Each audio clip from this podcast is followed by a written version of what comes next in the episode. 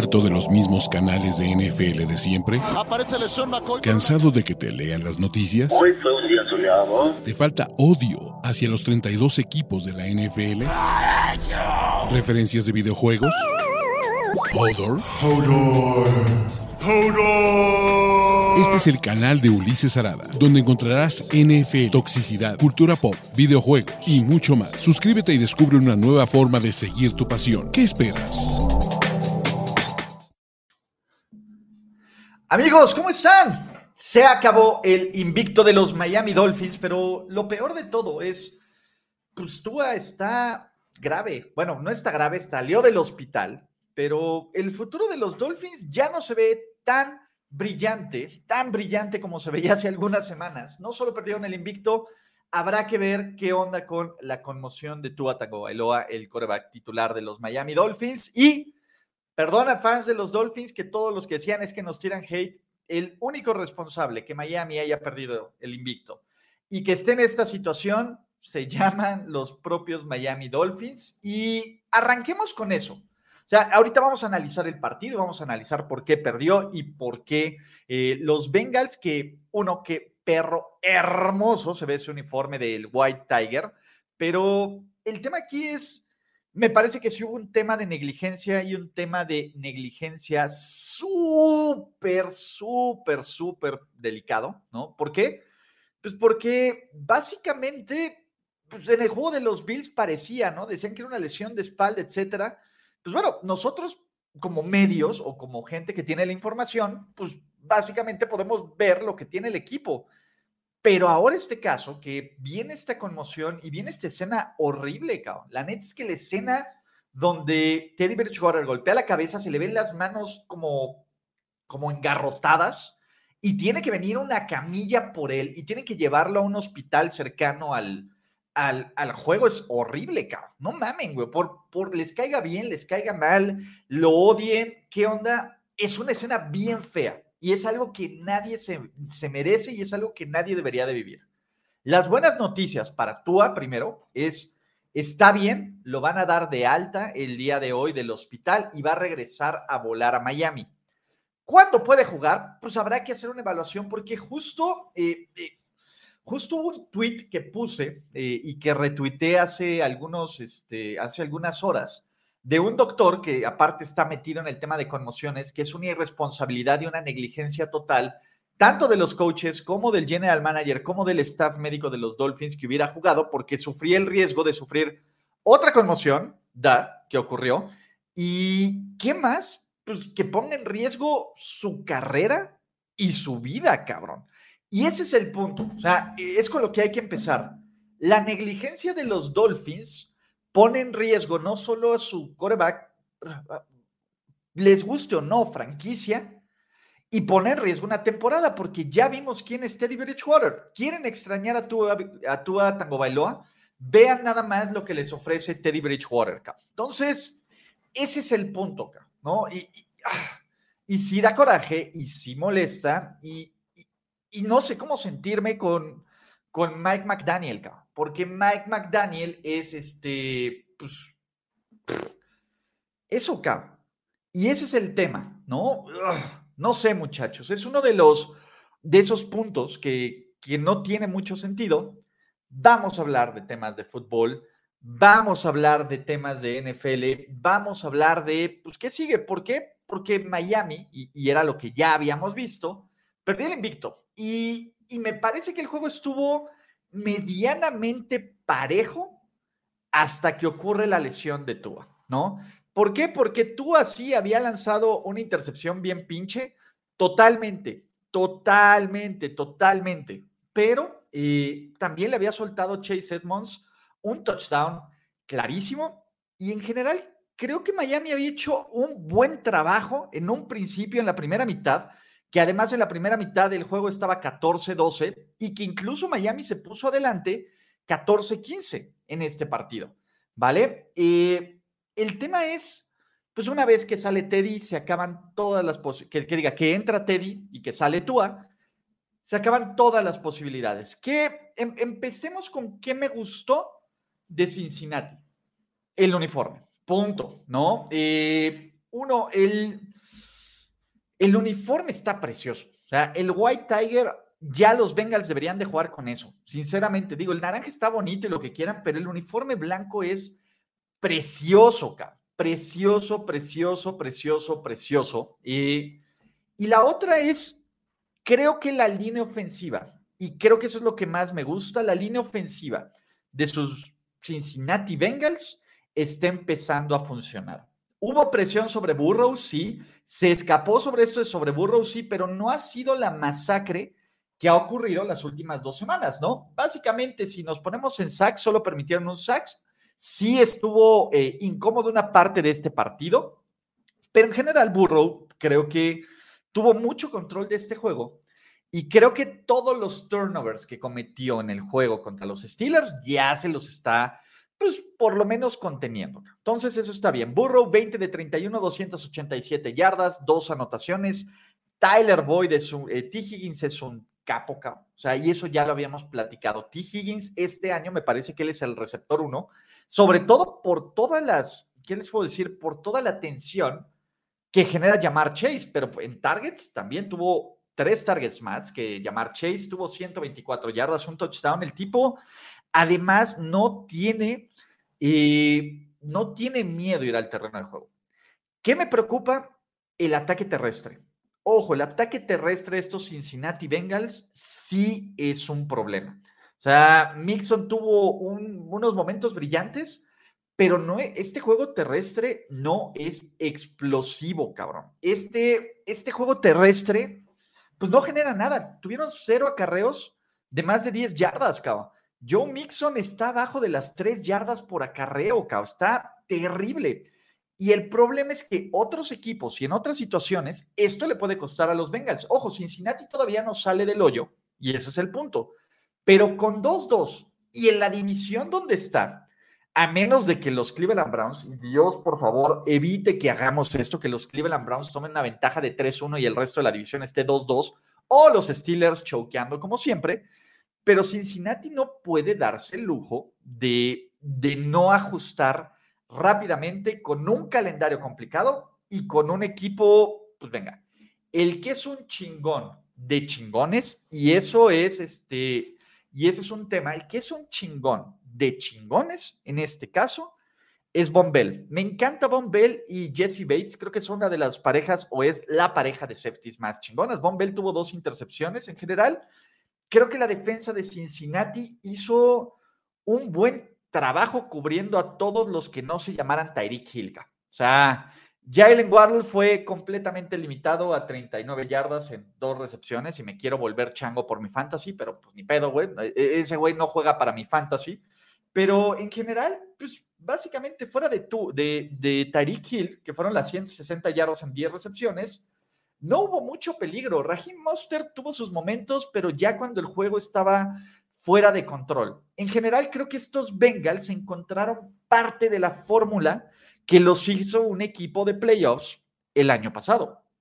Y creo que a partir de esto pueden construir. Todavía no creo que los Bengals estén en ese momento de abusados, ya llegaron los Bengals, cuidado, van a regresar este equipo de Super Bowl, pero van por la dirección correcta y me parece que, pues bueno, con el margen de error que tienen, no podían permitirse ponerse 1-3.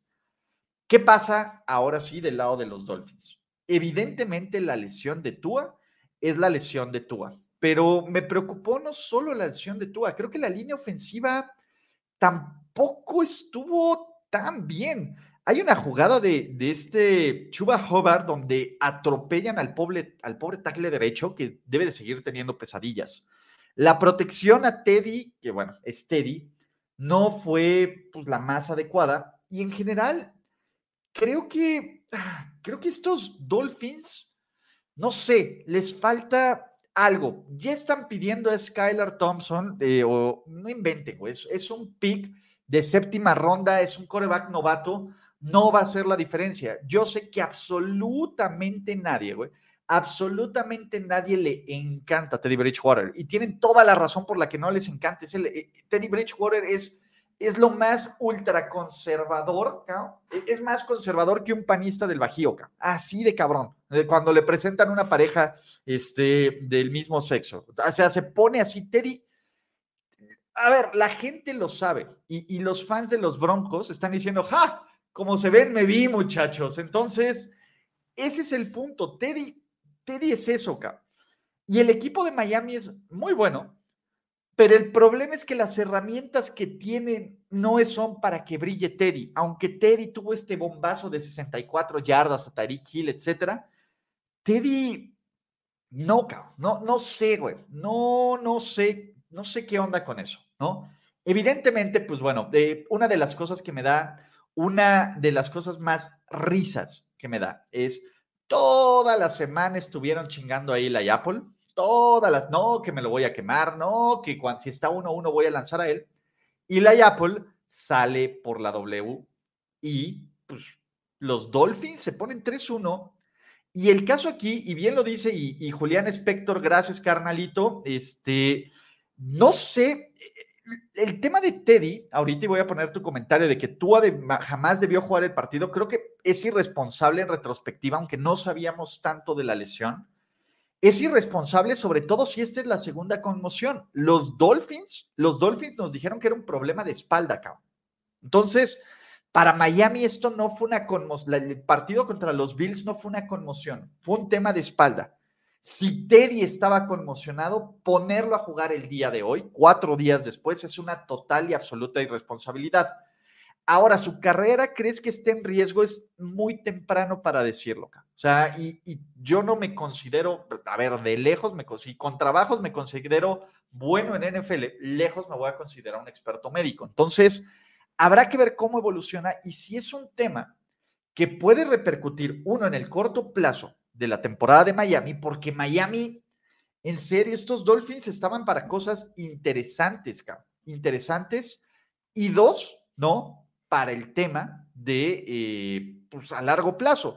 Y para aquí lo que dicen es, se supone que el médico del NFL revisa, no son los Dolphins. Sí, pero los Dolphins deciden si juega o no. Los Dolphins son los que hacen el injury report, se, día a día. Y esas lecciones que se reportó o no se reportó, también va de contra de los Dolphins. Aquí hay responsabilidad para todos, para la NFL, para los Dolphins e incluso para el sindicato, aunque el sindicato salga a decir de que no, no mames, defenderemos y la madre, yo no sé, cabrón. O sea, hay culpa de todos lados, cabrón. Ese es el tema, güey. Creo que es un tema de, de vamos a ver qué pex. O sea, sí fue una imagen aterrante, cabrón. No mames. El, tema es, imagínense que, o sea, que sea alguien que ustedes quieran y conozcan, que lo vean así, dices, no mames, güey, no deberías de jugar, cabrón. Entonces, ese es mi punto, cabrón. Creo que pues vamos a ver una, espero, evaluación mucho más responsable de los Dolphins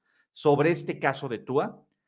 Yo diría que no está listo para jugar en la semana 5, mínimo. Eso es por lo menos mi primera impresión, porque no quieres arriesgar a tu... Es tu coreback franquicia, les guste o no, Y el otro punto que también a mí me, este, me, me estresa es pues bueno, Miami, el calendario de los Dolphins es muy fácil, O sea, era, era lo que platicábamos. Miami puede irse, y vamos, si quieren, lo ponemos aquí.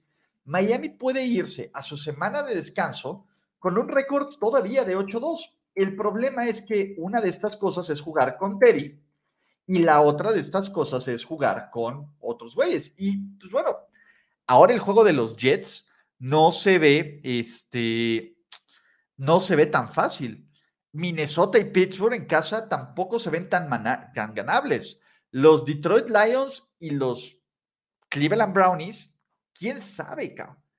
Ese es el punto. Cambia muchísimo el énfasis y cambia muchísimo todo, todo este tema de cómo va a atacar esta temporada y cómo va a sobrevivir Miami, porque después de la semana de descanso, esto se pone aún más rudo. Entonces, ese es mi punto. ¿Qué va a hacer Miami? ¿Qué va a hacer McDaniel? Está cabrón. La prioridad y la prioridad, y quiero repetirlo por cuarta, quinta o el número de veces que sea, es que Tua esté bien. Es que eh, prendan más alarmas con el tema de las conmociones, cabrón. Y ese es el punto. Prendan muchísimo más alarma y no solo con los corebacks. Hay muchísimos jugadores que salen conmocionados en cada partido que no se notan tanto y que tienen que regresar porque pues, es única oportunidad de ser titulares y de tener una carrera en la NFL. Está cabrón, güey. Entonces, vamos a ver qué pasa. Yo soy de la idea de que, y sí, muchachos, no va a ser Skylar, va a ser, va a ser Teddy B. Va a ser Teddy B eh, en, este, en esta siguiente semana contra los Jets, aunque habrá que esperar reportes de lesionados, etcétera. Y del otro lado, los Bengals, pues bueno, los Bengals todavía tienen que sobrevivir, o sea, la ventaja es que descansan, pero de ahí tienen juego en Sunday Night Football contra los Ravens, que no está fácil. Y luego van a visitar a los Saints, que parecería que está fácil, ¿no? Pero pues, está bien ahí. Atlanta, en Cleveland y Carolina. De aquí, si salen con un ¿qué les gusta? Cinco victorias. De aquí a la semana de descanso es un muy buen, un muy buen augurio. Necesitamos más de este uniforme blanco de los Bengals, siempre, total y absolutamente. Y pues bueno, eh, vamos a ver qué, qué ocurre con el resto, ¿no? Ustedes díganme, y esto es con lo que cerramos. Uno, ¿creen que Miami sobreviva? Yo creo que Miami habrá que esperar, pero me parece que el calendario va a hacer que sobrevivan por puro roster. Dos, si creen que estos Bengals sean de playoffs, al final este juego y este juego puede tener implicaciones clave en criterios de desempate al final de la temporada, porque recuerden que si Cincinnati y Miami están empatados, ya sean líderes de, récord, ya sea para líderes de división o para un boleto de wildcard, este enfrentamiento directo le dé el criterio de desempate a sus Cincinnati Bengals. Entonces, creo que yo todavía no estoy listo para decirles que regresaron los Bengals. Este era un must-win game y creo que Miami no estaba en una situación muy cómoda en este partido y se notó. Entonces, ese es el, ese es el tema. Ya veremos qué ocurre en, el resto de la semana 4, ¿no? Eh, dentro de las cosas bonitas es que acerté mi pick.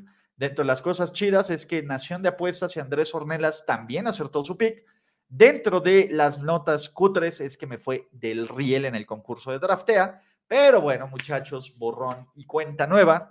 No olviden, ojo, no olviden ya que están aquí que tengo un pinche super rating que ni Obama pues ya que están aquí, denle like a este video. Suscríbanse a este canal, va a haber, mañana hay chismecito de Brett Favre. Entonces, mañana hay chismecito de Brett Favre. Vamos a tener más contenido el fin de semana, entonces no, no vayan a ningún lado. Y pues recuerden que, pues bueno, ya estamos rumbo a la semana 4 de la NFL. Amigos, les mando un besito donde, no, no, no, no, no, porque son los gatos. Les mando más un besito y nos vemos en los próximos streams de reacciones rápidas. Hasta la próxima. Chao. Gracias por escuchar el podcast de Ulises Arada. No, God! No, God, please, no, no. Esperemos que tus oídos no hayan sangrado tanto. Te esperamos en la siguiente emisión y no olvides suscribirte en tu plataforma favorita como Spotify, iTunes o Google Podcast. Hasta la próxima. Now, give me money, or I shoot him, and I shoot all you motherfuckers.